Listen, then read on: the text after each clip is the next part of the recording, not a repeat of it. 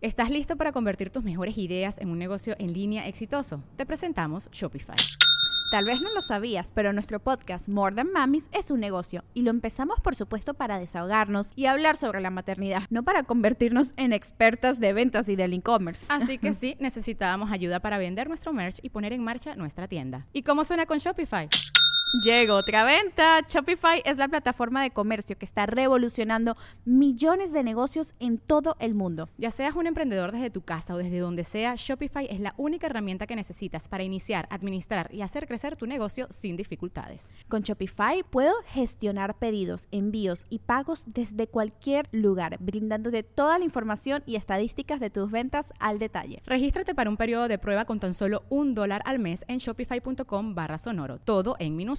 Ve a shopify.com barra sonoro para llevar tu negocio al siguiente nivel. Shopify.com barra sonoro. Estás escuchando Leyendas Legendarias, parte de Sonoro y Producciones sin Contexto. Bienvenidos al segundo episodio de Halloween, octubre. Spooky month. Y eh, recuerden que este viernes eh, vamos a estar en Torreón, Coahuila, viernes 14. Oh, yes, vamos a comprar jeans y además vamos a estar en vivo. Qué coincidencia, ¿no? ¿Qué, qué cosas? Vamos a estar ahí en el Coliseo. Si quieren boletos, están en boletea.com. Y luego el sábado 15 y domingo 16 en el pabellón M de Monterrey, boletos en Ticketmaster. Hay algunos boletos disponibles para eh, los shows todavía. Si quieren vernos, ahí nos vemos. Si no si quieren, tienen que vernos. Nos Ajá. van a ver en nuestro mes. ¿Sabes? Qué mejor regalo de cumpleaños para Jack. El Los rey cumpleaños de ninguno de nosotros, ¿va? No, No. nadie- todos cumplimos Este- años o en agosto o en diciembre, güey. Diciembre, casi. todo horrible, ajá. Ajá. En el calor, güey. En el Sí, o sea, como que creo que entre julio y agosto son la mayoría de los cumpleaños y diciembre y enero. güey. Todo el mundo casi sí, lo todos somos de cuando- diciembre, enero. Ajá. Simón. Qué cosas. Los dejamos con el episodio 189 de Leyendas Legendarias.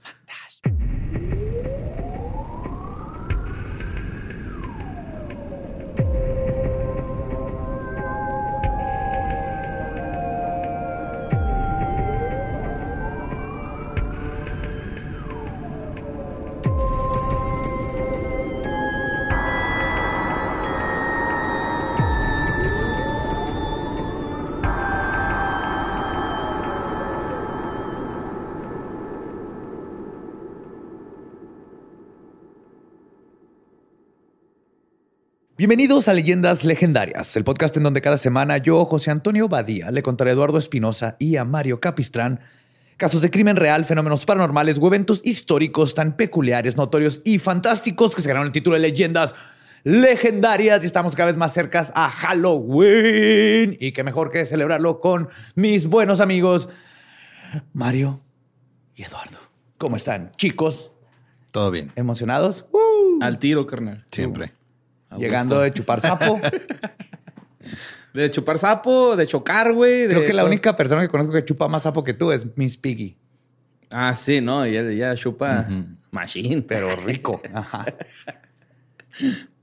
Pues como les había contado, todo este mes es Spooky Month, entonces espero estén listos para una buena historia de fantasmas. Oh, yes, yes, yes, yes, yes. Vámonos, vámonos. A finales de los 50, una adolescente llamada Shirley se convirtió en el centro de atención de un fenómeno poltergeist como ningún otro. El fenómeno comenzó como algo sutil, golpeteó en las paredes, luego aprendió a comunicarse, eventualmente aprendió a prender camas en fuego. Ah, wow. sí. Sí, ah, está dando sus primeros pasos. Ah, ya quemó a sus primeras víctimas. Y sigue tomar Manhattan y pelear contra los cazafantasmas. Lo mejor de todo, para nosotros, es que el poltergeist fue documentado y experimentado por cientos de testigos, reporteros y un investigador paranormal que intentó explicar toda de la forma más lógica posible lo que estaba viendo. Hoy les voy a contar el caso del poltergeist de Battersea. Oh. Es un caso totototote este. ¿Y dónde está eso? Battersea. En Inglaterra. Ah. Llego a eso, pero sí. Es un libro, ahí va a estar en el source, se llama The Poltergeist Prince. Este, es de 300 páginas. Es el libro más grande que he leído sobre Poltergeist. Está in- increíble el caso. Let's do this. ¿Y cañitas, güey? ¿Cuántas tiene? Pues también lo leíste, que no sea real es otra ahorita son ciento algo. Ah, no mames. 200 y mucho creo, si no me equivoco. Lo Felicidades, leído, señor. Carlos Trejo. Mi tesis está más larga Sí, que... son 150 páginas, pero más son 20 palabras. y, y 15 son groserías, güey. Pues todo comenzó una, con una pequeña llave plateada en el distrito de Battersea, en el sur de Londres. A finales de enero de 1956, una llave de aproximadamente 5 centímetros de largo, del tipo de barril, esas que tienen como un barrilcito con hoyito, como para abrir una mesa vieja, apareció en la cama de la entonces adolescente Shirley Hitchens. Ella y su familia vivían en el duplex número 63 de la calle Wycliffe. Y este curioso evento se convertiría en uno de los casos de poltergeist más intrigantes de la historia. La casa había sido dividida en dos departamentos. En el piso de abajo vivía Walter o Wally Hitchens, de 47, un hombre muy inglés, práctico y muy pragmático, que había trabajado como jinete de locomotoras de vapor. No sé cómo se dicen los pilotos de locomotoras. Y Choferes. Chofer de... Locomotor, ¿no? Locomotores. Locomotor de locomotoras. Locomotores. Ajá. Sí, güey. Locomotor de locomotoras. O Ok. conductor. Conductor de Ajá. trenes. Iba a decir jinete del tren. Está Ok. más chido. y ahora trabajaba en el metro subterráneo. O sea, toda su vida era manejar trenes. Ok. Su, su esposa de 51, Catherine o Kitty, es descrita como, y cito, pequeña y desteñida. Y pasaba la mayoría de su tiempo en una... Así, güera desabrida. Sí, sin palabras bonitas. Fuera, fuera sin chiste. Sí. Pasaba la mayoría de su tiempo en una silla de ruedas por culpa de su artritis crónica. Mm. Que le echaba la culpa a que se tuvo que dormir en el piso de niña porque no tenían dinero. Ajá, y con y eso le por el frío artritis. le dio artritis. Ajá. Ok. Su hija, Shirley, de 15 años, era muy imaginativa. Le iba regular en la escuela a razón de que batallaba con la ortografía. De hecho, a sus 30 le diagnosticaron dislexia. Y en general era una niña tímida, pero artística que estudió ballet, tap dancing, pintura y dibujo. El piso de arriba era ocupado por la madre de Wally, Ethel, de 73 años, y Mark, de un pariente de 20 años. Mark es un seudónimo porque Mark no quiso que la gente supiera su Su nombre. nombre verdadero. Ajá. Ok. Se llama Tom o Travis. ¿Viste que se van a juntar? Sí, Yes. qué vergas, güey. Al poco tiempo de la misteriosa aparición de la llave, que ninguno de los inquilinos pudo identificar, comenzaron los ruidos. Sí, entonces Shirley fue y les preguntó a todos y todo el mundo así de que no es mi llave, mija. El viernes 27 de enero, aproximadamente a las 10 y media de la noche, la familia comenzó a escuchar en el piso de abajo lo que Wally describe como, y cito, como que alguien tocaba en la pared o el sonido de tuberías burbujeando. Ok. El sonido fue subiendo de volumen al grado de que Shirley decidió subir al cuarto de su abuela para poder dormir. Pero durante toda la noche algo estuvo jalándole su pijama. Entre los jaloneos y el ruido, nadie durmió bien esa noche. Ratas. Todo esto lo consideraron. Ajá. El ruido continuó la siguiente noche y la siguiente. Luego ya no solo sucedía en las noches, sino que comenzó a manifestarse en el día también. Y cito, era un sonido metálico hueco. A veces provenía de la cabecera de la cama de Shirley, a veces de la cama de los papás, luego de los pisos y se pasó a los techos. Después, el ruido comenzó a provenir de los muebles y además comenzaron a escuchar sonidos de rasguños que acompañaban a los ruidos originales. Ok.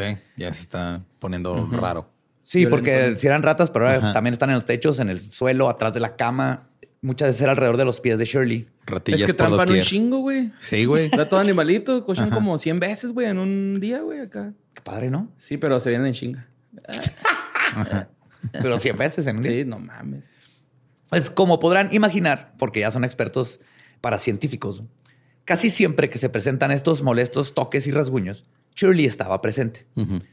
Las tensiones dentro de la casa comenzaron a crecer después de no haber podido dormir por varios días. Llevaban más de una semana y nadie podía dormir. Así que para intentar aliviar el ambiente, la familia le puso un apodo a su extraño visitante. Le decían Charlie Boy o Spooky Willy. Y ahí es donde vale verga, ¿no? Cuando es que ya le pones nombras. nombre al fantasma, Ya te te lo cariñas quedaste. con él, güey. Ya no lo quieres dejar pasar al otro plano, güey. Sí, vas y lo dejas allá lejos en el monte y ya sabe cómo regresar, güey. Ya Sí. olfatea sus heces. Hagan eso, ¿eh? No dejen a sus poltergeist afuera. No, no. Ya se Si echaron afuera hace frío, tu poltergeist tiene frío. Sí, pónganlos en adopción. Ponle Aunque suéter. tenga un pelaje abundante, tu poltergeist le va a dar frío. Claro. Se está nevando. Pero el inconveniente pronto se pasó a los vecinos. Un día, los que vivían en la casa 65 le preguntaron a Wally si estaban renovando el piso, Ok. de lo fuerte que se oía ya el desmadre. Los de la casa 62 también escucharon los ruidos provenientes de ese extraño visitante. Pero los vecinos que peor la pasaron eran los de la casa 61. Su casa compartía una pared con la ahora notoria Casa 63. Una de las ocupantes de la Casa 61 era conocida como la tía de Shirley, Lily o Lil. Y eh, aunque no estaban relacionadas por sangre, se le decían tía y sobrina. Eran buenos Ok. compas las mamás. Ajá, es como la mamá de Julio, mi amigo, y yo hasta muy grande me enteré que no era mi tía de veras, o sea, de sangre. que con mi- nuestros papás eran amigos desde antes de casarse y todo. ¿Y le decías primo a Julio? Ajá, y era mi tía y mi tío y mi primo. ajá. Pues Lily conocía a Kitty desde que estaba en la escuela y con frecuencia le ayudaba con los quehaceres del hogar porque tenía la artritis. A mediados de febrero, la tía Lil invitó a Shirley a su casa para que los demás pudieran dormir. Error. los ruidos siguieron a Shirley y ahora los ruidos que escuchaban a través de sus paredes estaban proveniendo de dentro de la casa de la tía. Y cito, Shirley pasó la noche con nosotros, pero ninguno pudo dormir por culpa del ruido. Todos teníamos mucho miedo. Entonces ya vamos quitando cosas como ratas y así, al menos que se est- la estén siguiendo, literal. En 1956. Está aprendiendo a tocar la flauta Shirley, güey. O si estaba lactando también. Sí. Ambas estaba tocando la flauta mientras lactaba. Así suenan las boobies lactando.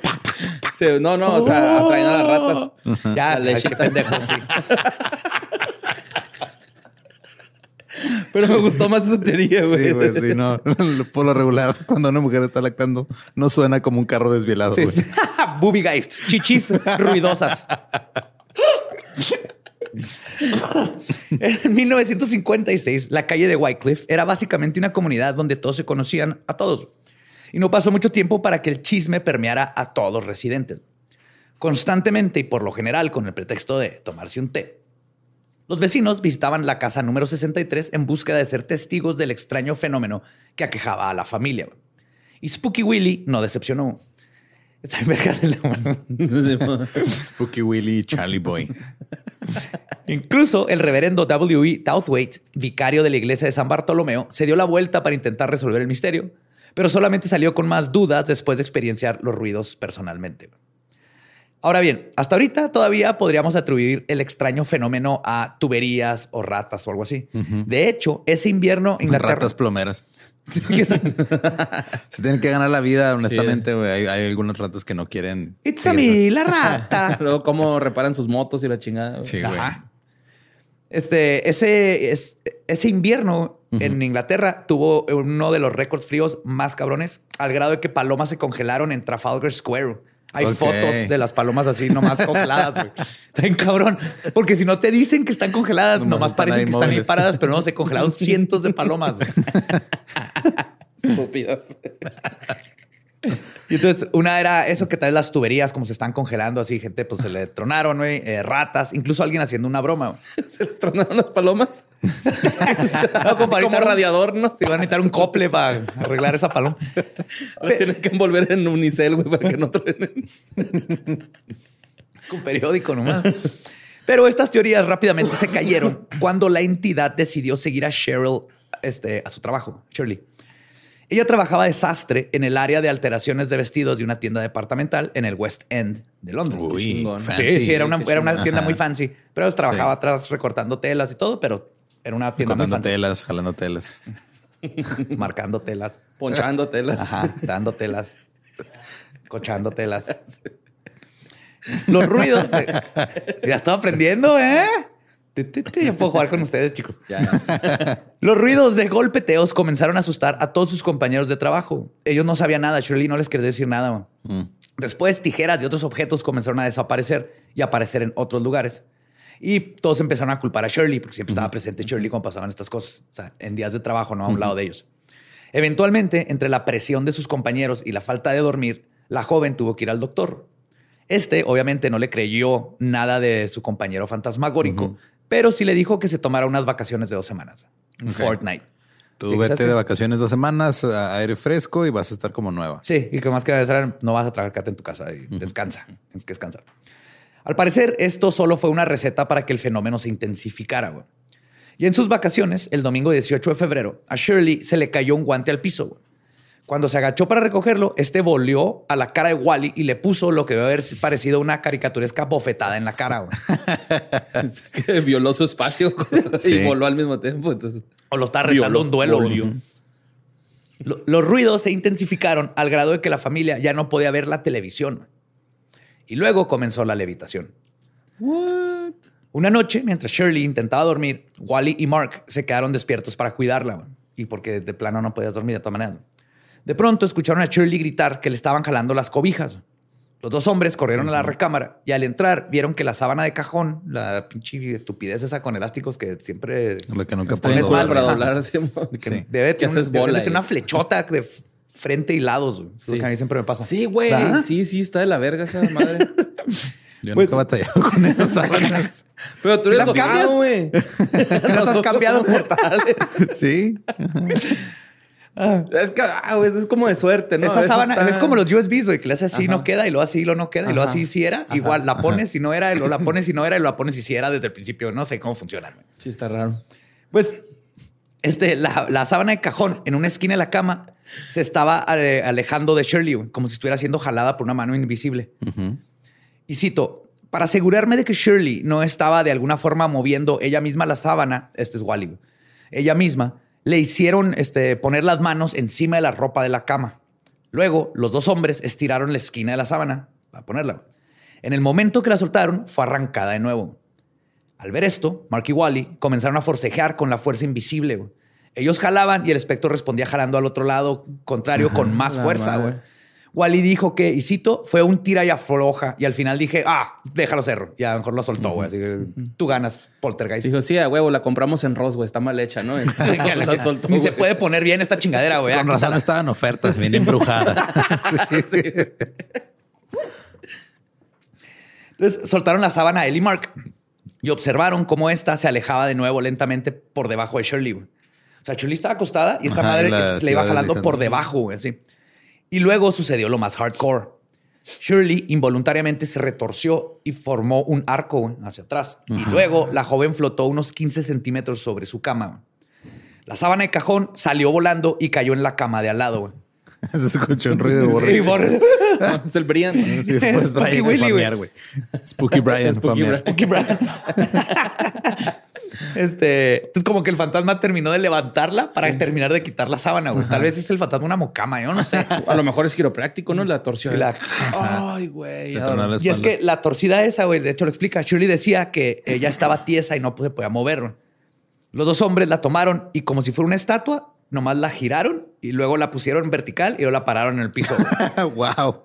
Ok. Como tabla. Sí, sí, sí, como tabla flotante, así, como si fuera eh, sin que ella moviera un solo músculo. Shirley luego contaría que sintió como su cuerpo se paralizó y luego como si algo le empujara por la espalda para levantarla. Entonces, el, arqueo fue nomás naturalmente porque De hace cuenta que la Una levantaran mano no, invisible estaba levantando. nada más de la, la mitad de la espalda. Ajá. Ok. Al día siguiente, varios objetos se movieron por sí mismos. Un ornamento de porcelana, un reloj y una lámpara de mesa. Al igual que una silla que fue arrojada aparentemente por algo invisible. Todos los cinco miembros que vivían en el hogar fueron testigos de esto. Al igual que varios de los vecinos e incluso el terrateniente. En una ocasión, una reportera que fue a hacer un segmento sobre lo que estaba sucediendo, mientras entrevistaba a la familia, vio cómo su reloj de muñeca se abrió solo y cayó al suelo. Y este no fue el único caso en el que un reportero fuera testigo y documentara el fenómeno. El lunes 20 de febrero arribó al número 63 Ross Wirch. Aproximadamente a las dos y media, Shirley le demostró al reportero que los sonidos no solo eran reales, sino que ya no los estaba provocando. Algo que Wirch pudo comprobar por él mismo. Porque lo decían, está haciendo ruido con los pies. Ajá. Así, pero le llegaron a poner tape eléctrico. Un reportero le, le llenó los, los pies de tape eléctrico y las manos. Y seguían los ruidos. Ah, Porque unos hasta dijeron que tenía el dedo como cucho y que lo podía tronar así de que... Ah, como Velociraptor o qué. Ajá, sí, güey. ¿Qué pedo? Y hasta Shirley luego les enseñó así que no te... Dice, tengo los dedos como hinchados porque por el ballet, pero no puedo hacer clics que suenen en el cuarto al lado y ese tipo de cosas. Después de escuchar los sonidos y asegurarse de que ni Shirley ni nadie de la casa los estaban causando, tuvo una brillante idea. ¿Y si usaban los golpeteos para intentar comunicarse con lo que fuese que estaba en el lugar? Y así fue. El ejercicio era simple. güey. Un golpeteo significaría un no y dos, un sí. Ajá. Dijeron, vamos a ver si esta cosa es inteligente. güey. No mames. Le preguntaron, Uno, no, dos, sí. Tres, no sé, vuelve a preguntar después. tres, tres tal vez. Ajá. No, es ya que sofisticados sistemas usamos, ¿no? Y ahora son dos lápices así en forma de cruz, güey. Un sí, Así no. nada era tan sencillo antes. güey. Charlie, Charlie. Pues le preguntaron lo siguiente, ¿eres malvado? La respuesta fue un no. ¿Te podemos ayudar de alguna manera? Contestó, sí. ¿Tienes un mensaje para Shirley? Sí. ¿Lo comunicarías hoy? No. ¿Mañana? No. ¿El domingo? Y se escucharon dos golpeteos que eran un sí. Después de su Lo experiencia. llegó el domingo y, güey, perdón, les dije que no dos veces, güey. Después de su experiencia, Verge o Verge escribió en su artículo, y cito, yo era extremadamente escéptico antes de la entrevista, pero ahora lo soy menos. Tal vez exista una explicación natural, pero no la encontré. Y se necesita bastante para convencerme a mí. Otro reportero utilizó la misma técnica, pero ahora era un golpeteo para sí y dos para no. Las respuestas que recibieron fue que Spooky Willie había sido el responsable de dejar la llave en la cama de Shirley, de aventar todo y de hacer los ruidos. Luego confirmó que esa noche seguiría chingando el alma, Ah, básicamente. huevo, esa ya era. Ahora, Shirley, para que te vayas abriendo a la verga, ¿no?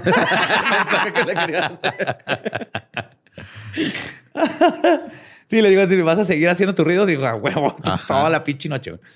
El fenómeno también fue documentado en otro periódico, pero esta vez este, sucediendo en el trabajo de Shirley.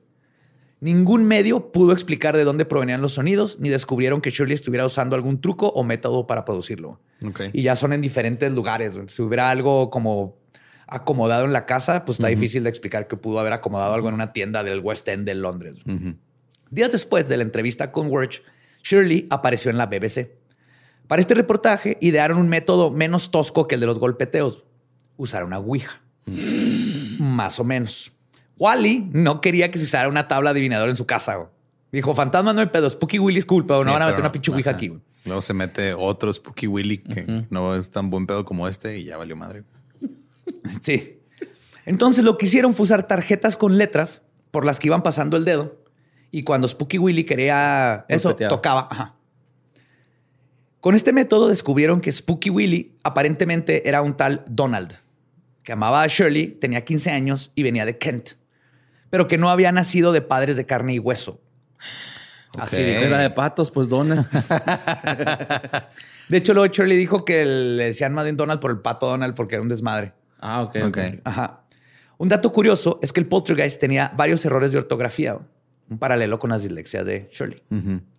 La reportera Lewis también le preguntó si se quería casar con ella, o sea, al fantasma. El poltergeist, previamente conocido como Spooky Willy, ahora Donald, contestó que no. Luego dijo que la razón era porque estaba muy vieja. Wow. Burn, paranormal. Se fue la reportera toda derrotada. así Sí, de, los vivos no me quieren, los muertos tampoco. Toda esta atención mediática rápidamente se convirtió en un martirio para la familia que tenía que lidiar con los medios, los vecinos chismosos y un poltergeist muy ruidoso todos los días. Así que decidieron hacerlo más estúpido. Un exorcismo el 22 de febrero. El exorcismo se ha realizado por Harry Hanks, amigo de Wally, piloto de tren de día y medium en sus tiempos libres. Ok. Ni siquiera usaron un, un sacerdote católico ni nada. No, no, no, era su compa. Y de hecho, pues es que viene toda la historia en el libro. Era compa de, de, De Wally. Wally, ajá. Y le, Wally le, pues llegaba todo jodido y le platicaba qué estaba pasando. Y este güey era espiritista y todo eso. Y le estuvo diciendo, cuando quieras, yo te tiro paro. Y fue de esas de que llegó el punto donde dijo, ¿sabes qué? Fuck it, vente. Como cuando a mí me hablaron para ir a la casa esa. Ya dijeron, ya no puedo negar esto. Sí, cáele, pues ya te Sí, creo. con la mano levantada. así. ¿Alguien más quiere participar? ¿Alguien que no sea José Antonio Badía quiere ir a explorar una casa embrujada? Yo, Yo sé, yo sé. Shrek y yo, burro. Miss, Miss, yo, yo, yo. El exorcismo fue realizado en la casa de Hanks en Stockton, junto con su esposa Georgina, su hija Dorothy, una clarividente llamada la señora Daisy Benner y la espiritista Ada Roden, además de varios reporteros, fotógrafos y camarógrafos de diversos medios de noticias. El club de cazafantasmas novato se tomó las manos. Dorothy entró en un trance, pero no pudo comunicarse con Donald. Le siguió su padre. Hank entró en su propio trance. Los medios reportan que su cara comenzó a retorcerse y sus manos se levantaron hacia el techo. En eso se escuchó un fuerte golpe en la puerta. El perro comenzó a ladrar. Y varios pájaros que tenían de mascotas comenzaron a comportar- a comportarse erráticamente. Georgina corrió al a apostar. Sí.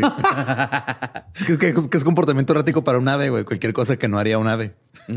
Sí. Se van a cantar el gospel. Georgina corrió al piso de abajo para ver quién estaba tocando la puerta. Tiempo después se escuchó a la señora Hanks discutiendo con alguien, intentando evitar que entrara a la, a la casa. Era la policía. Oh. No más. Alguien le había hablado a Scotland Yard para reportar que había un grupo de personas haciendo magia negra.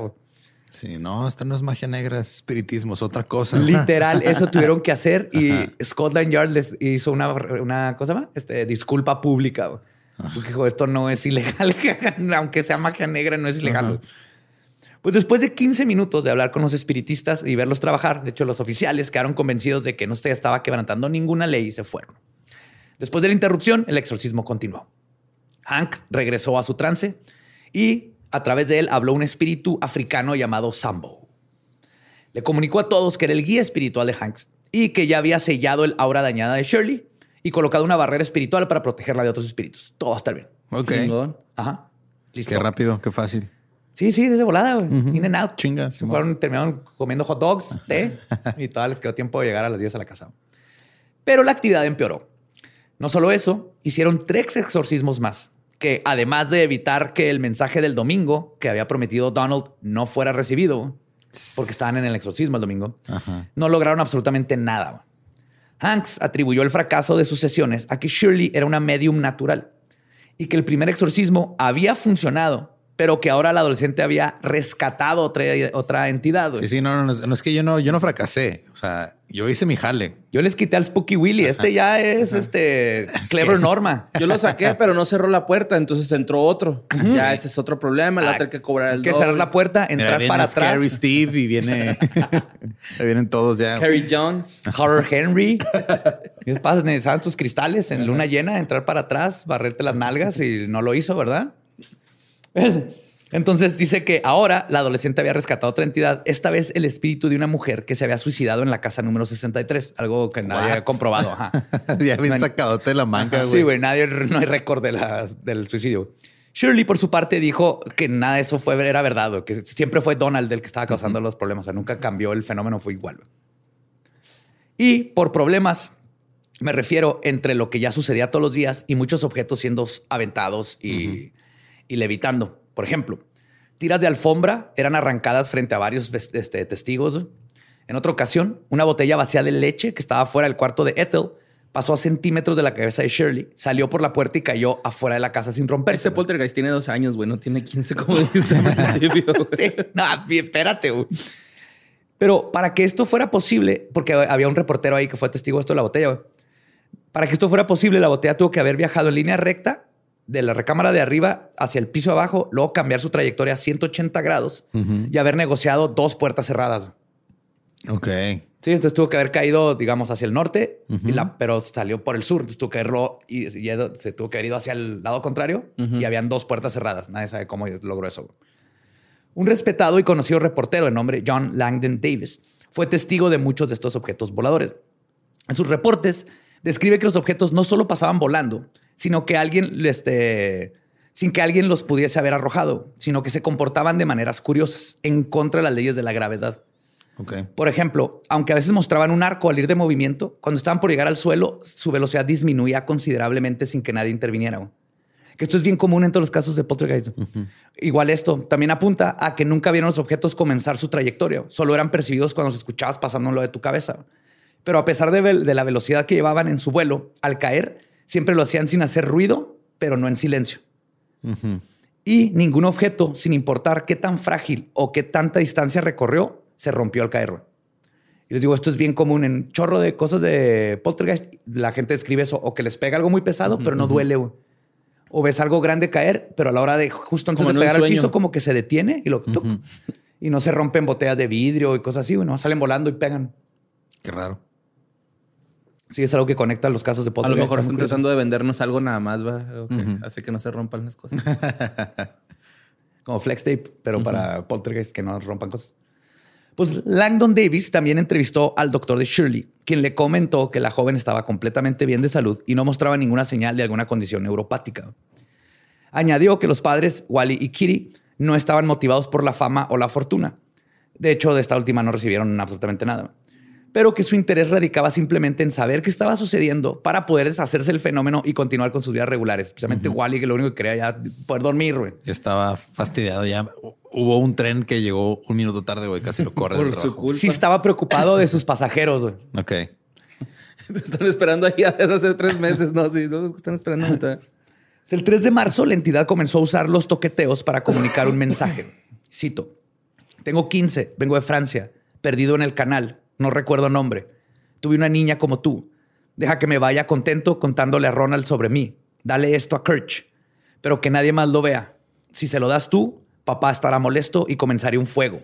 Kirsch se refería a Michael Kirsch. O sea, lo escribió K-E-R y es Kirsch con I, Kirsch. Uno de los reporteros que frecuentó la casa. Después del mensaje, los ruidos se tornaron más intensos, tanto que Kiri llamó a la policía para que los ayudaran. La policía fue con Wally para decirle al trabajo, para decirle que regresara a casa a ayudar con el poltergeist, porque ellos no sabían qué demonios hacer con esto, güey. Los mensajes continuaron. Cito, traigan a Kirsch, levántenlo de la cama. Y esto era hasta las altas horas de la madrugada. Luego, como un niño haciendo berrinche, el poltergeist comenzó a aventar cosas como quejándose de que no le hacían caso. Si no me traen a Kirsch, no me voy a dormir. No. Dejen de este, usar una escoba en sus nalgas porque luego no los puedo tocar. Se me hace que mi chavo es poltergeist, güey. sí, los poltergeist son literalmente niños de dos años. No, nomás es un infante. Sí. Pues unas pantuflas se elevaron en el metro un aire, luego bajaron y luego comenzaron a caminar solas. Se, elevaron en el metro un aire. un metro en el aire. Y luego bajaron y luego empezaron a caminar. En la mañana, uno de los zapatos de Shirley le fue arrebatado de su pie y lanzado por la cocina. Un charco de agua apareció cerca de la chimenea. Ya ven que eso pasa con poltergeist, que aparece agua. Y Condensan agua de la nada. Sí, y un perfume de Shirley fue encontrado vacío y sus contenidos luego fueron detectados por varias paredes de la casa. Se iban caminando en el pasillo. ah, cabrón, está como si alguien hubiera echado el perfume así en las paredes. Hinche culo. Sí. luego otro mensaje apareció. Y cito, traigan a Kirch. Necesito darle un mensaje. No jueguen juegos. Quiero a Kirch. Y si no, pues ya saben. Ya saben qué. Nadie sabe. Sí. a ver. ¿Qué, quieres, Pokémon? Era algo de fuego. Eso sí. Me quedó claro. Sí, sí, si no se cumplía lo de la llave, iba a encender algo el güey, o sea, aparte piromano. Sí, está. Bueno, si no le llevaban a Crutch. Ahorita vas a ver que era muy pirómano. Cuando la familia estaba al punto del quiebre con las travesuras de la entidad, alguien llamó a la puerta. Era un hombre de sus cincuentas con un traje de tres piezas, una pipa y su maletín. Cuando le abrieron, se presentó. Hola, soy un estereotipo inglés de la época. Literal, güey. Es así. soy Tom Waits. casi, casi. Su nombre era Harold Chib Chibet. O sea, Harold Chibet le decían Chib. Un inspector de impuestos de día y entusiasta de lo paranormal de noche. Vergas, este güey es, el Guillermo el Toro de los espiritualistas. Güey. Lo ves también así todo bonachón con sus lentes, su pipa. Nacido el 19 de febrero de 1900 en el norte de Londres, se había convertido en un ingeniero civil e investigador del espiritismo. Formó el grupo The Probe, que se dedicaba a investigar y documentar el fenómeno oculto y paranormal. Y en 1937 se unió al primer grupo londinense de escritores de ciencia ficción. Se convirtió en un escritor de varios libros de este género, pero utilizaba la mayoría de su dinero y su tiempo en su verdadera pasión, investigar el fenómeno paranormal, o más bien documentarlo. Y cito, mi función es la de documentar presuntos hechos de la forma más exacta que se pueda y comentar sobre ellos después en cuanto me sea posible usando mi experiencia en estos asuntos del rubro psíquico. Y es gracias a él que tenemos tantos datos sobre este caso, porque mm. documentó un chingo. Y por eso me cae muy bien Chivit. Él, él era lo más científico que se podía con este fenómeno y tenía tres décadas investigando casos de este tipo. Lo bueno que no dejó su banda. Ajá. ¿Cuál era su banda? Pues su banda de música de punk. Chivit. Pues Chivit apuntó que tuvo la sensación de que la familia se estaba acostumbrando a su extraña situación y estaban claramente, y cito, convencidos de la realidad de los fenómenos. Su impresión de Shirley fue que era una niña simpática pero precoz, que a pesar de que otros observadores habían considerado que ella estaba aterrorizada por el poltergeist, él sintió que la adolescente, y cito, no estaba en absoluto perturbada por, perturbada por los disturbios. Chibet sospechaba que Shirley tenía tendencias a exagerar un poco y se nota que muchas veces era la propia Shirley quien primero llamaba la atención sobre las cosas que estaban sucediendo. Sin embargo, esto no quiere decir que ella fuera la causa de los fenómenos, sino más bien que los extraños eventos le dieron el tipo de glamour que los adolescentes parecen atesorar. Ahora son likes y, y seguidores. Antes era Tener un tener poltergeist. un poltergeist. No mames. Oye, Becky, cool. mi poltergeist ayer ordeñó la vaca solo. La dejó Sí, vacía. antes era ¿Qué hizo escaparte de tu casa? ¿no? Sí. y es esto. Después del primer asesoramiento por parte de Chibit, las cosas se tornaron peligrosas en la casa número 63. Todo comenzó cuando Spooky Donald, ahora lo decís, Spooky Donald, produjo nuevos mensajes que ahora tenían un tono amenazador. En uno dijo que trajeran a Kirch porque quería mostrarle una lección o tomaría venganza. Y cito, Ok. los sofacaré en la noche, sálvenlo si quieren, les advierto, adviértanle de esta noche por su bien. Después tomó, tornó sus amenazas a Maxwell, un reportero del Weekend Mail. Un domingo en la tarde produjo lo siguiente, y cito, prenderé la casa en fuego si no me traen a Maxwell, así que cuídense. ¡Cuídense! Ya, o sea, ya no se quería, ya no quería con Shirley, ahora quería chingar a los reporteros. Sí, por alguna razón. güey. Sí, le gustaron los medios. Pues es que empezaron a hablar mal de él, güey. Se quería vengar de los medios. Quería aclarar Como la mamá de notas. Paulette, ¿no? Así, bien brother, güey. Pues esa misma noche, Shirley vio tres luces que, brillantes verdes del tamaño de una pelota de ping pong flotar dentro de su habitación. Lo desaparecieron. Poco tiempo después, Ethel, la abuelita, Nan, escuchó el peculiar sonido. Los ancestros, Lolo. Sí, sí. escuchó el peculiar sonido de un cerillo siendo encendido. Luego vio anonadada cómo el cerillo prendido iba flotando hacia el cuarto de Ch- hacia Shirley. Wow. Cuando este estaba sobre ella, el cerillo cayó y le quemó la ceja. Sí, güey. Pinche cerillo perrote, ¿no? Y lo iba así caminando. tu, que no me vean, que no me vean, que no me vean. Marca flama. ¿ves? Sin poder dormir, la familia recibió otro mensaje. Y cito, traigan a Maxwell. Le acabo de dar una probada de lo que voy a hacer. Traigan a Maxwell o prendo el fuego hoy. Hagan lo que digo. Tráiganlo. Obedezcan. Soy su jefe. Ay, güey. I'm your master. Qué rápido se le subió la fama ese Sí, güey. Y pasaría mucho tiempo para que la familia se diera cuenta que Spooky Donald no hacía amenazas en vano. Más noche, mientras Shirley estaba en el piso arriba junto con Ethel, ambas comenzaron a notar el olor a humo. Luego escucharon el grito. Este, Wally estaba preparándose para ir a su trabajo y se dio cuenta que había llamas en unas recámaras de abajo. Cuando llegan Shirley y Ethel, vieron al papá está intentando sofocar las llamas que salían de las sábanas y un edredón nuevo de la cama de, de esa recámara. Wally sufrió quemaduras en sus brazos y manos y tuvo que ser llevado al hospital. Y cuatro bomberas llegaron al lugar para terminar de apagar el fuego. Le pasó eso de que ves que los edredores sintéticos, Ajá, pues se- es plástico, se le pegaron así todos en las manos, güey, se quemó bien culero. güey. Y era nuevo, güey. O sea, Era que nuevo, le güey. caló, güey, porque si está Tú sabes, güey, que ese señor, güey. ese señor inglés no quería uno, güey. Su esposa le pidió un nuevo edredón y él dijo, es un gasto innecesario. Kitty, no necesitamos un edredón, pero lo convencieron y ahora está quemado. Después de este incidente, toda la familia estaba sufriendo de una forma u otra. Wally fue suspendido de su trabajo por dos semanas por eh, recomendación del doctor, igual que a la hija, ¿no? Así que, güey, tienes que dormir, ve a descansar. Shirley perdió su trabajo cuando se dieron cuenta que era la poltergeist girl y se seguían desapareciendo tijeras y hilos y cosas así. Sí, y el resto de los habitantes del número 63 tenían meses sufriendo de privación del sueño. Son bien toxicotes, güey, los poltergeist, güey. Sí, Pero recio, güey. te echan a perder la vida Todo, porque güey. aunque, o sea, digamos, no sabemos qué es y si es falso o no, pero todas estas familias terminan bien jodidas. güey. Terminan teniendo que salir de la casa y con reporteros y la gente se burla de ellos y los corren del trabajo. Está culero. Pero el día siguiente del incidente del fuego de o Chip, para sus compas, regresó a la casa y la familia por fin tuvo a alguien en quien confiar. Verán, a diferencia de todos los demás reporteros, psíquicos y espiritistas que habían intentado ayudar a la familia, Chip fue honesto y le pro- proporcionó a la familia algo que los demás no habían hecho. Entender el fenómeno. Lo que estaba sucediendo, se los dijo todo de forma honesta. güey. Les comentó que no eran la primera familia que sufría este tipo de fenómeno. También les dijo francamente que no sabía qué era y que no tenía todas las respuestas, pero que contaba con años de experiencia documentando y estudiando estos casos. También les dijo algo que ninguna otra persona les había dicho, que el fenómeno que estaban experimentando era conocido como un poltergeist. Hasta aquí todo el mundo era espíritu, fantasma, Fantasma, demonio. Ajá, una maldición. Inquilino. Sí, llegó Chivito y dijo, Maldito. es un poltergeist. Es que el- no sé qué es. Pero he visto muchos casos de esto. Bajo la tutela de Chip, la familia comenzó a ver el fenómeno de una forma menos amenazadora.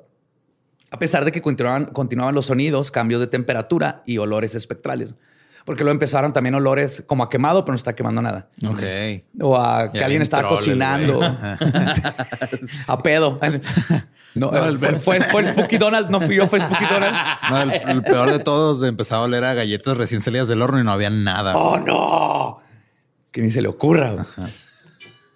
Pues quizás fue la nueva mentalidad de la familia hacia el fenómeno o simplemente el proceso natural del mismo. Pero después de Chibit, las cosas, aunque no lo crean, se pusieron más bizarras. Ok. El domingo 18 de marzo, Chibit visitó a la familia de nuevo para continuar su investigación. Tomó esta oportunidad para cuestionar al poltergeist y las respuestas que recibió, de ser verdad, cambiarían todo lo que conocemos del fenómeno poltergeist para siempre. O, como es común en estos casos, estamos tratando con un timador como Jeff, que se jactan de simplemente ser agentes del caos y no sabemos qué chingado está pasando y nunca lo vamos a comprender. Primero dijo que venía de Francia. Luego que había llegado por el canal inglés, por el canal de la Mancha. Más adelante daría más detalles sobre esta identidad, te les cuento. Pero también dijo, y cito, le haré daño a cualquiera que no crea en platillos voladores. What the fuck?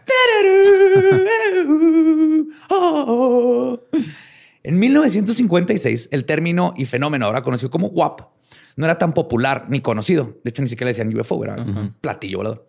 Así que Chip entretuvo la idea de que el fenómeno podría ser producido por una inteligencia superior desencarnada. Y dijo, pues tal vez, si dice que está hablando de, de platillos, tal vez viene de fuera. Vamos a probar la teoría. Y entonces comenzó a hacer más experimentos.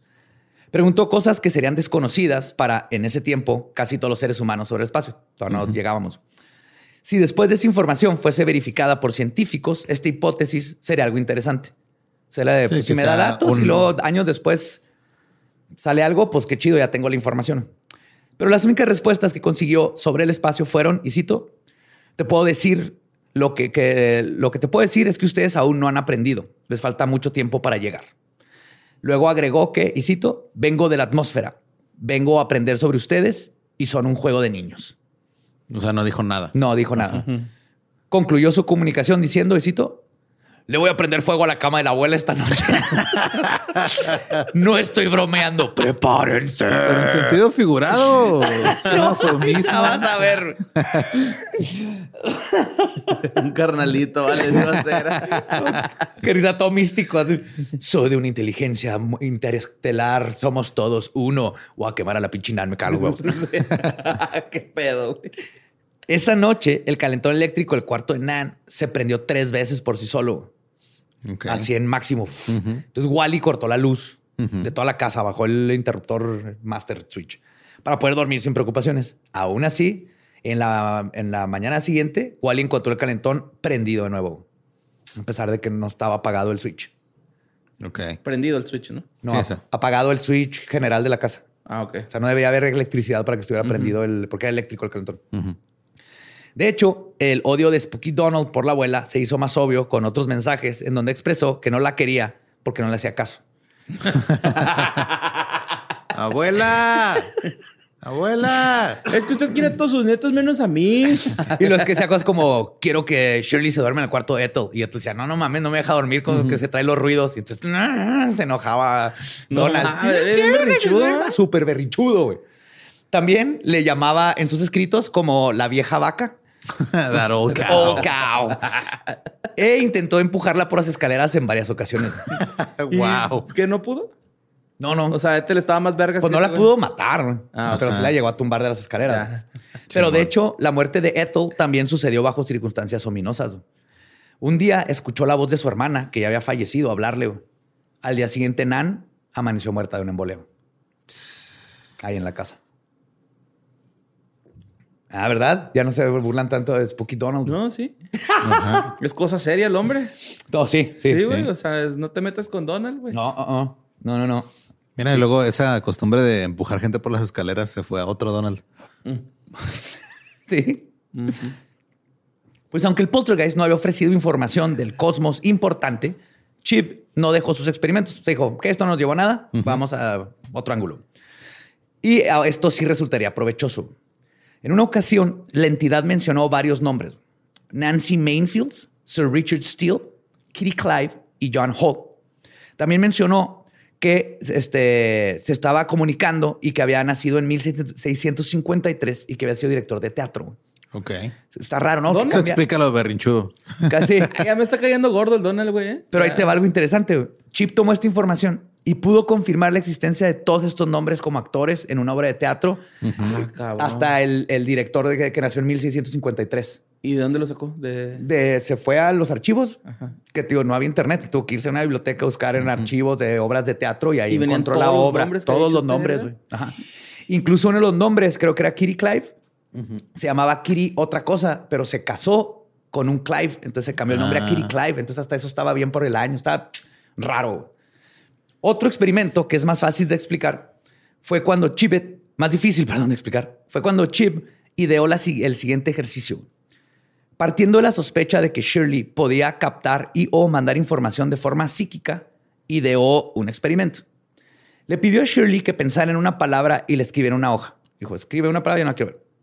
Mientras ella estaba sentada lejos del investigador, sin que lo pudiera ver a él ni a la ouija casera, Chip comenzó a hacer preguntas a los toquidos, pero solo en su mente, güey, no en voz alta. Ok. En el primer intento, el fenómeno indicó las letras I-L-A-M-P y LAMP.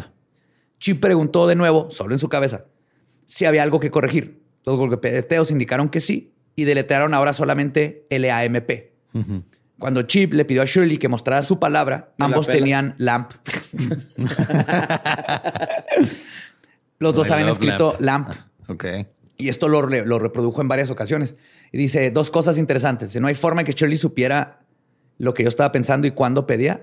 Y dos, era inmediata la respuesta. O sea, en cuanto yo decía, ¿es esta la letra? Tuc, tuc.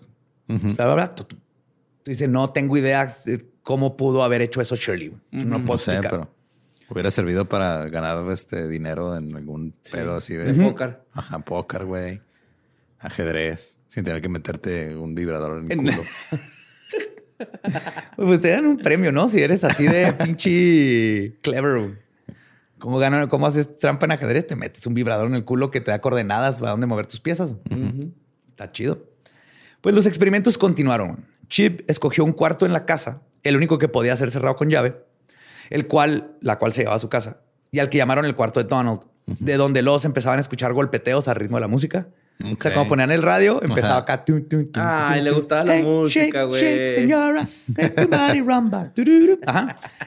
Eh, muñecas eran acomodadas en círculo. O sea, aventaban muñecas y cuando abrían la puerta estaban así como en un círculo. Sí, tomando el té. Soy la señora, Señora Nesby. Nesby.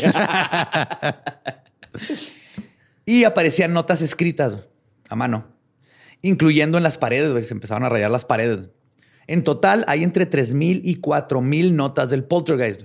Todos estos en los archivos de investigación de Chip. Ay, güey, son un chingo. Son un chingo, hacía de entre 40 y 60 notas diarias. güey. Ahora, varias de estas notas, según unos expertos que las revisaron, sí parece la letra de Shirley. güey. Pero hay 4000 y todavía no se, no se han revisado todas y no se pueden explicar cómo es, a qué horas escribía Shirley 30 o 60 cartas. Pero hay que dejar eso ahí como parte de la investigación. Ahora bien, Si varias pones a un número infinito de poltergeist con un número infinito de máquinas de escribir. van a escribir Beetlejuice. Ahora bien, varias de estas notas estaban escritas en francés.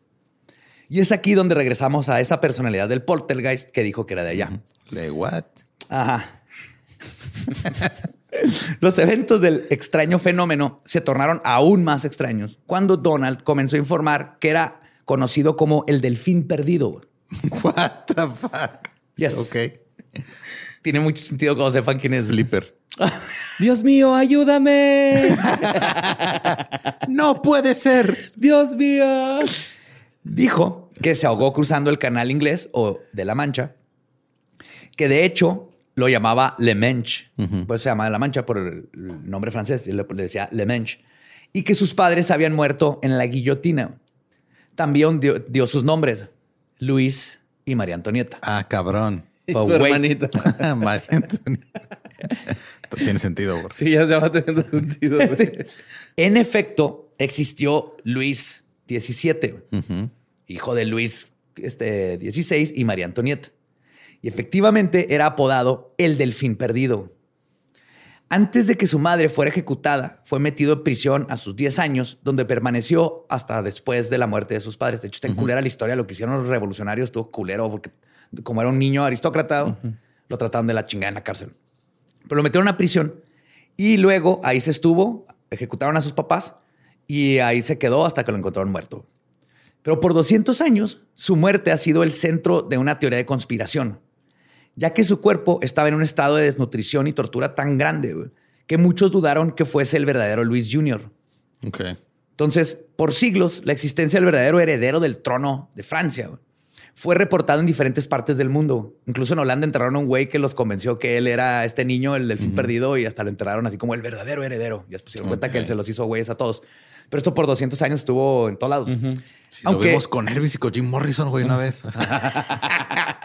Y Morrison pagó toda la cuenta en un bar una vez. Aunque en el 2000, con uso de. Les quitó el encendedor a todos, ¿no? Y nos dio toda la mota. Aunque en el 2000, con el uso del ADN mitocondrial, dos geneticistas en Francia reportaron que finalmente habían comprobado que un corazón disecado que se había encontrado pertenecía al hijo de Luis y María Antonieta. Esto fue hasta el 2000. Lo cual, según ellos, pues ya detiene esta conspiración de 200 años. Porque está esta conspiración bien cabrona de sigue vivo el heredero de Francia, güey. Imagínate políticamente lo que sería. Pero bueno. Pues dudo que haya vivido 200 años, pero... No, no, o sea, por 200, por 200 años se seguía la... Pero lo interesante de esta información dada por el poltergeist es que contenía datos que son difíciles de haber tenido en esos tiempos. Entre ellos, por ejemplo, el nombre de los dos guardaespaldas del principito que Chip logró confirmar años después y solo después de visitar los archivos parisinos viejísimos de puta chingada. entregado ahí sí era, era imposible que Shirley supiera estos nombres. O si alguien está haciendo una broma, está muy como demonios si fue a París a buscar esta quién sabe. Pero como todo en este caso es así, esto puede ser fake, pero esta cosita de aquí como chingados. Clásico poltergeist. Con el paso del tiempo, cientos de fenómenos no explicados fueron documentados por Chip y la prensa. La familia comenzó a acostumbrarse a la presencia, a pesar de que comenzó a ser más amenazas. Como cuando dijo que si no contactaban al actor Jeremy Spencer, les iba a hacer daño. Jeremy Spencer era un actor acá guapillo de este tipo. A los pocos días, Jeremy sufrió un accidente automovilístico. Ok. Coincidencia, maybe, pero sí, no, no, no se murió, pero sí tuvo un accidente automovilístico. Chocó con un árbol. Ese fue, bueno, no sé, porque lo busqué el accidente y nomás decía que tuvo un accidente. No mames. Para 1964, la familia por fin decidió cambiarse de casa, pero el poltergeist lo siguió. Shirley lo diré en una entrevista que no tuvo miedo, pero que el fenómeno arruinó su vida. Y cito, me quitó mis años de adolescencia. De hecho, en una ocasión, Spooky Donald le tiró un plato de sopa en la cabeza a un novio que cuestionó su existencia. Lo quiso que el novio dompeara a Shirley ahí mismo. La ghosteó. no mames. un, ajá. Sí, sí fue de, ah, no, te, creo que existe esa madre. Ah, la madre sí existe, mejor me voy. Bye. o sea, ibas a perder de cualquier modo, güey. Sí. Y Potter es así de Shirley, no te conviene ese güey. sí, parecía, güey. Amiga, date cuenta. De hecho, en otra ocasión, cuando Shirley fue a otra cita, el poltergeist apareció una nota en la casa diciéndole a los papás todo lo que Shirley estaba haciendo a solas con el nuevo novio. No. Ah, pinche. Les estaba chismeando en tiempo real, güey. Ajá. Sí. No te preocupes, este segundo novio terminó convirtiéndose en el esposo de Shirley. Ok. Ambos se mudaron a West Sussex, donde tuvieron un hijo, y Donald continuaba dejándoles mensajes. Tenía en a un lado del teléfono tenía una libreta Shirley, y esto está bien interesante porque ahora el, el fantasma le reportaba lo que estaba sucediendo en casa de sus papás. Hay que hacer un sitcom de eso, güey. mi familia y mi poltergeist. Ajá. Sí, güey. Lo les decía así que oh, Kiri hoy cocinó un este albóndigas con mayonesa. A mí me cagan, pero ya sabes. Qué asco, güey. Rellenas, ¿no? Aparte, güey. Rellenas de mayonesa. Quemé el sillón de Walter. Y, hoy. Rellenas de mayo. De hecho, tiene rato que no vemos a Wally. ¿Lo has visto tú? Anda perdido. Este, el sí. Ah, y luego un día, güey, en este mismo cuaderno donde aparecían estas notas, apareció uno que simplemente decía que el poltergeist ya se iba. Ah. Ya me voy. Yo creo por las albóndigas de mayonesa. No, sé, pero dijo, ya me voy. Y así de espontáneamente como llegó, Spooky Donald, el niño príncipe de la atmósfera, se fue para siempre. Dice que Kiri se agüitó un chingo, güey, porque ya lo veía como su hijo. no, era tan común. No, man. Pero está cabrón porque la actividad seguía en las dos casas. Ajá. Y ya y quería decir que no, se fue Donald, lo extraño, sus ruiditos, sus toqueteos. el frasco de leche volando. a las 10 síndrome de de la mañana. Estocolmo, güey. Bien Ay, está tan ya. callada la casa cuando no está. no hay nada. Pues como tener un perro desmadroso, ¿no? Lo odias de repente que se comió tu vinil favorito, pero es, tu, es el perro desmadroso y lo Como amas. güey. tener dos gatos que no te dejan dormir. Saludos, Jesse. y el caso hasta el día de hoy sigue sin resolverse. a diferencia de otros casos que se han, el- ¿cómo se llama? Pues demostrado que eran falsos. Pero pues el de Enfield es muy curioso. Ya lo contaré después, pero es de los más famosos también. Y ese, hay muchas cosas que desacreditaron, pero otras no, porque empezó a pasar lo que pasa con muchos casos de poltergeist, como son adolescentes, las están chingue y chingue que luego empiezan como a inventarse el fenómeno para poder llenar el espacio. Entonces, en el de Battersea no pasó eso. Ok. Entonces, el de es, es- es más, hay más contención con el de Enfield. Enfield. Ajá. Y bien curioso, porque cuando estaba contando esta historia, alguien me preguntó que por qué hay tantos pinches casos de poltergeist en Inglaterra. Y me hizo pensar. Y creo que la razón no es que hayan tan, están en todo el mundo. Por las filas. No. Es porque allá hay mucho gente como Chip que documentó todo bien cabrón. En México, un poltergeist llega un sacerdote a hacer el exorcismo y Ajá. echas arroz en la puerta y ya, güey. No llega alguien a, a- como Chip.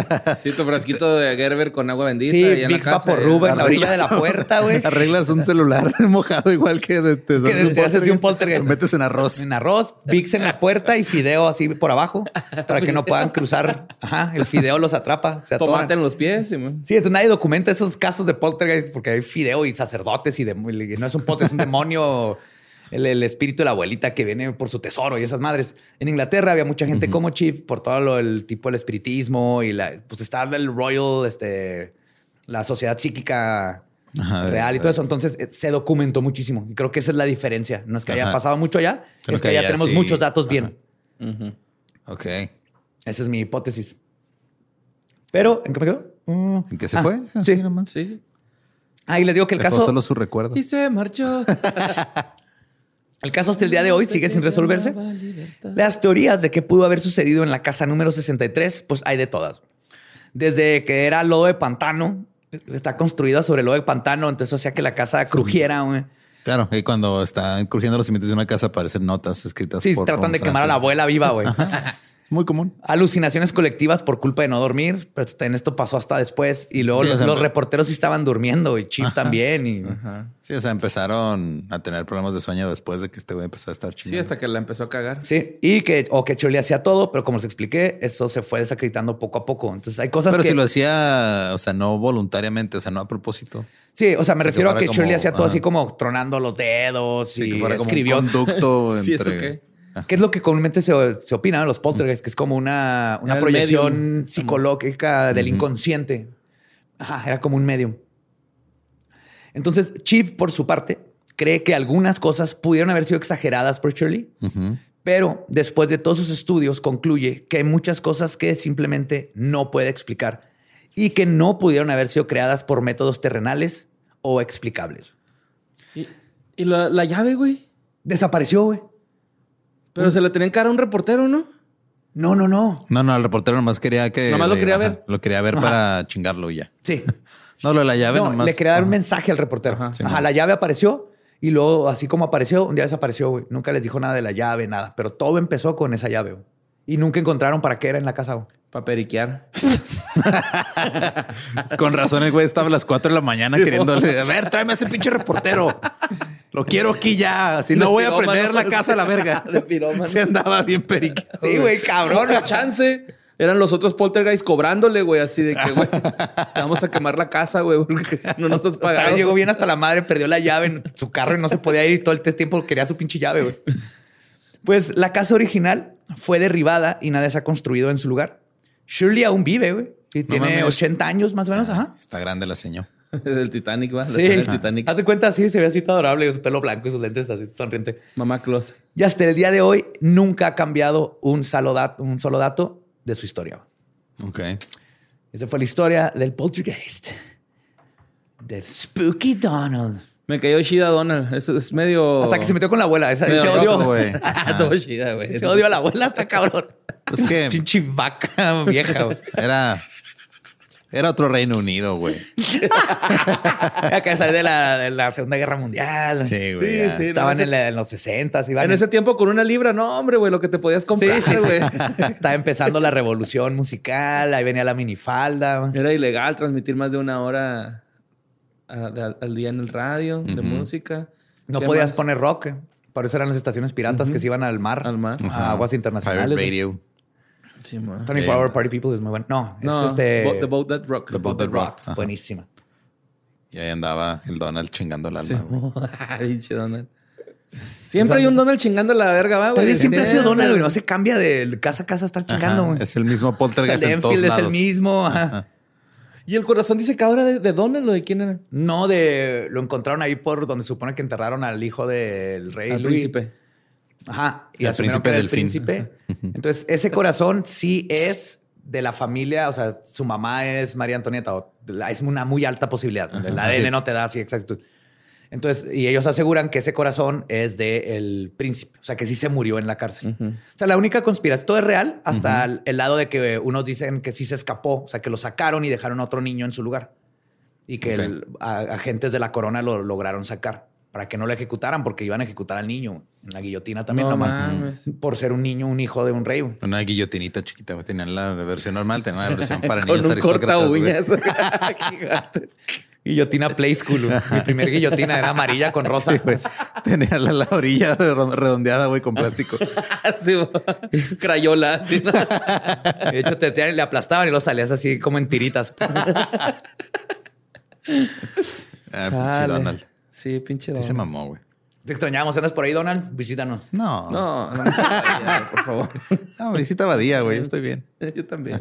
mal. digan acá. En mi casa ni tengo camas que puedas quemar, güey. Yo ya tengo un poltergeist de dos años, güey. Esos me dan más miedo, güey. sí. Ay, no. Pues qué también bonitos. Pues. sí, sí, es un, sí es un desmadrito tu hijo. Sí, Sí. sí, es. Pero, Pero- pues yo también lo era, güey. Sí, karma. Ni pedo. Recuerden que nos pueden seguir en todos lados como arroba leyendas podcast. También me encuentran como arroba ningún Eduardo en todos lados. A mí como Mario López Capi. A mí, como el va Diablo, nuestro podcast ha terminado. Podemos irnos a pistear. Esto fue palabra de Spooky Willy. ¡Happy Halloween!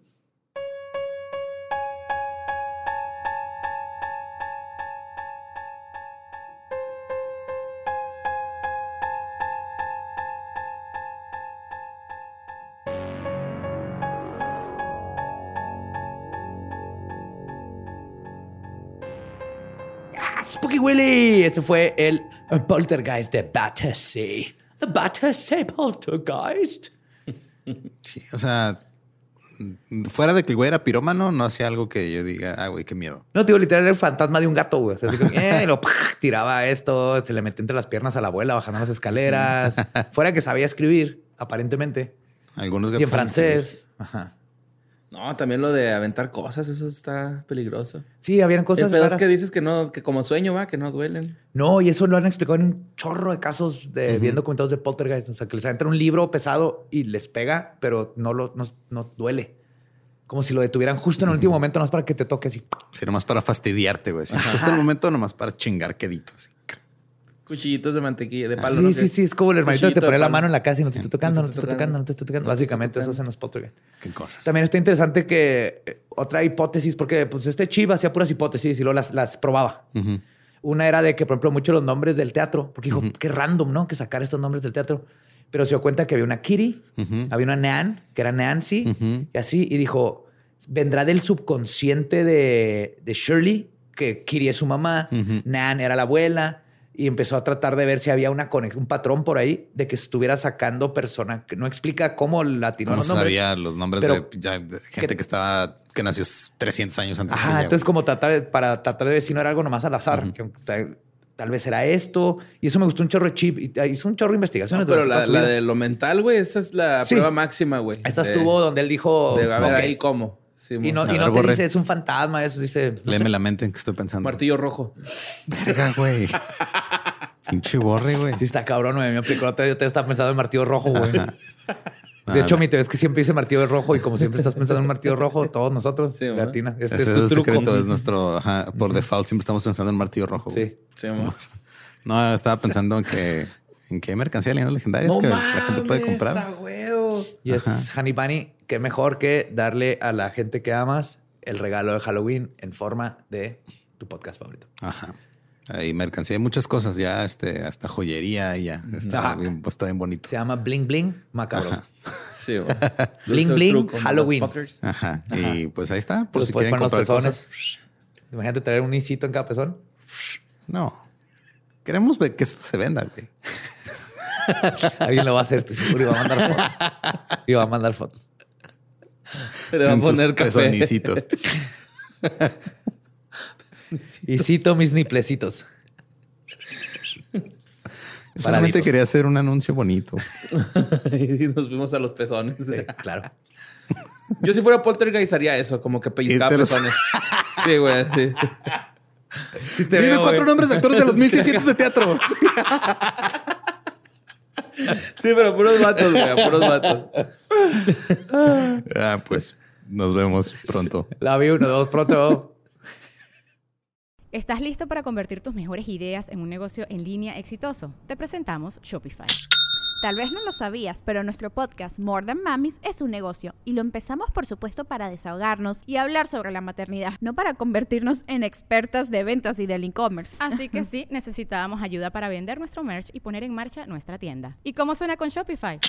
Llegó otra venta. Shopify es la plataforma de comercio que está revolucionando millones de negocios en todo el mundo. Ya seas un emprendedor desde tu casa o desde donde sea, Shopify es la única herramienta que necesitas para iniciar, administrar y hacer crecer tu negocio sin dificultades. Con Shopify puedo gestionar pedidos, envíos y pagos desde cualquier lugar, brindándote toda la información y estadísticas de tus ventas al detalle. Regístrate para un periodo de prueba con tan solo un dólar al mes en shopify.com barra sonoro, todo en minúsculas.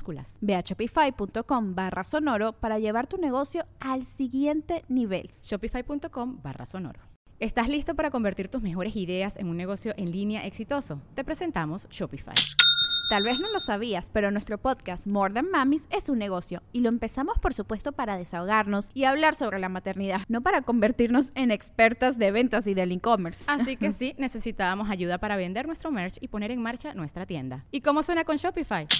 Llegó otra venta. Shopify es la plataforma de comercio que está revolucionando millones de negocios en todo el mundo. Ya seas un emprendedor desde tu casa o desde donde sea, Shopify es la única herramienta que necesitas para iniciar, administrar y hacer crecer tu negocio sin dificultades. Con Shopify puedo gestionar pedidos, envíos y pagos desde cualquier lugar, brindándote toda la información y estadísticas de tus ventas al detalle. Regístrate para un periodo de prueba con tan solo un dólar al mes en shopify.com barra sonoro, todo en Ve a shopify.com barra sonoro para llevar tu negocio al siguiente nivel. Shopify.com barra sonoro.